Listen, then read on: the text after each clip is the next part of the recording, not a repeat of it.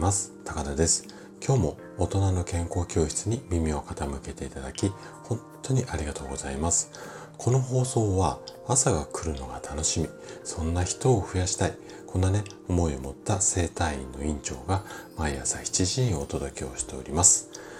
毎週土曜日はね本の紹介をしています。で今日紹介したい本があなたは半年前に食べたものでできているこんな本なんですね。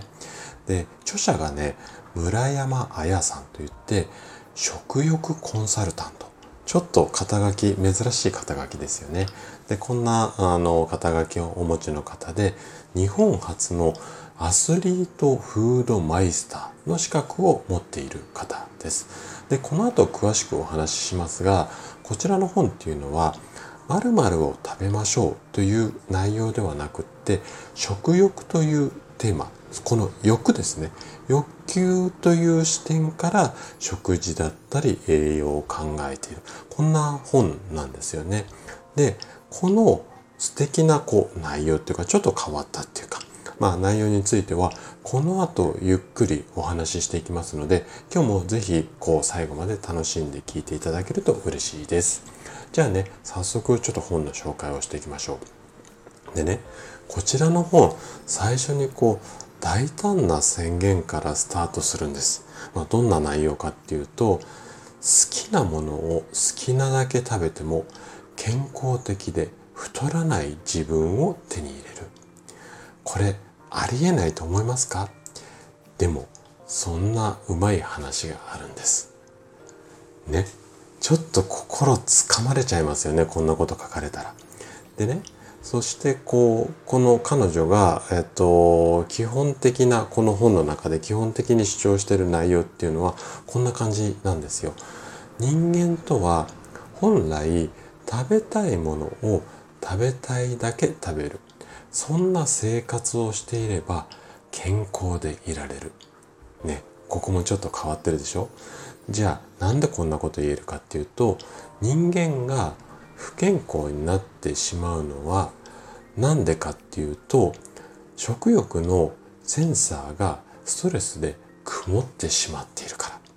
でこの食欲のセンサーが正しければ体にとって必要な正しい栄養素を自然と欲してそれを体が取り込んで正しい健康体が保たれる。こんな理屈なんですよ。ちょっと面白い視点だと思いませんか？でねこの理屈を私もうんうんってうなずけるようなちょっとした経験があるんですよ。どんな経験かっていうとうちの世帯に来院された30代の女性の方のお話なんですけどね。で、来院された当初のお悩みっていうと、慢性的な疲れがあって、首や肩は慢、あのもう5年、10年近くもう慢性的に凝っていて、で、頭痛もしますよ。あとは、こう、生理の前後で、まあ、頭痛したりとか、生理もちょっとこう、不順だったりしている。まあ、こんな悩みだったんですよね。で、健康診断の血液検査のデータを、まあ、うちの院の、まあ、提携してるお医者さんに解析をしてもらって、まあ、栄養指導していくんですが、その時の不足してる栄養素っていうのが、タンパク質とビタミン B と、あと鉄だったんですね。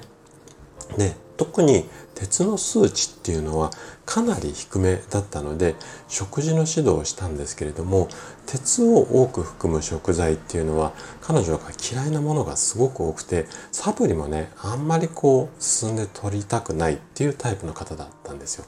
で特にね鉄を多く含むレバーはもう大の苦手まあ女性ではねこのケース多いんですけれどもそういった感じだったんですよね。ただある日仕事中に彼女めまいがして倒れてしまったんですよ。で、その際に頭強く打ってしまったので、病院に運ばれて、で、検査、あの、脳の検査とかして、まあ一応異常なかったですよって形になったんですが、かなりお仕事も忙しかったので、ストレスとかもあって、もう、あの、体が衰弱してるので、念のために1週間ぐらい入院して、まあ、ゆっくり様子も見ながら、えー、やっていきましょうっていう話になって、1週間入院されたんですね。で入院時ってお食事がこう病院食出るじゃないですか。である日ねレバーが出たみたいなんですよ。彼女が嫌いな。で後で聞くと病院側が、まあ、通常ないんだけども特別なメニューで用意したみたいなんですけれどもでこの食事を見た時にご本人はね最初レバーだけ残しちゃおうと思ったみたいですよ。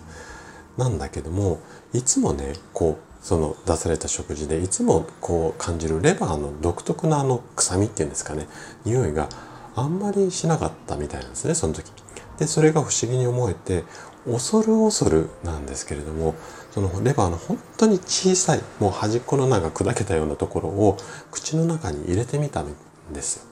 そうするとここで奇跡が起こったんですね。その時はねすごくそのレバーが美味しいと感じたそうです。なのでやはりねどうしても体がその栄養を欲してる時っていうのは嫌いなものも美味しく食べれてしまう。こんなことがあるんですね実際。なので、えっと、この患者さんの話を私も知っているのでこの本に書かれてる内容ももう本当にねいろんな部分からいろんな話されてるんですが結構腑に落ちることが多くて今回ご紹介をさせていただきました。もしご興味ありましたら是非読んでみてはいかがでしょうか。はい。ということで今日のお話はここまでとなります。そしていつもいいねだったりコメントをいただき本当にありがとうございます。皆さんの応援がとっても励みになっています。今日も最後までお聴きいただきありがとうございました。それでは素敵な一日をお過ごしください。トライアングル生態の院長高田がお届けしました。ではまた。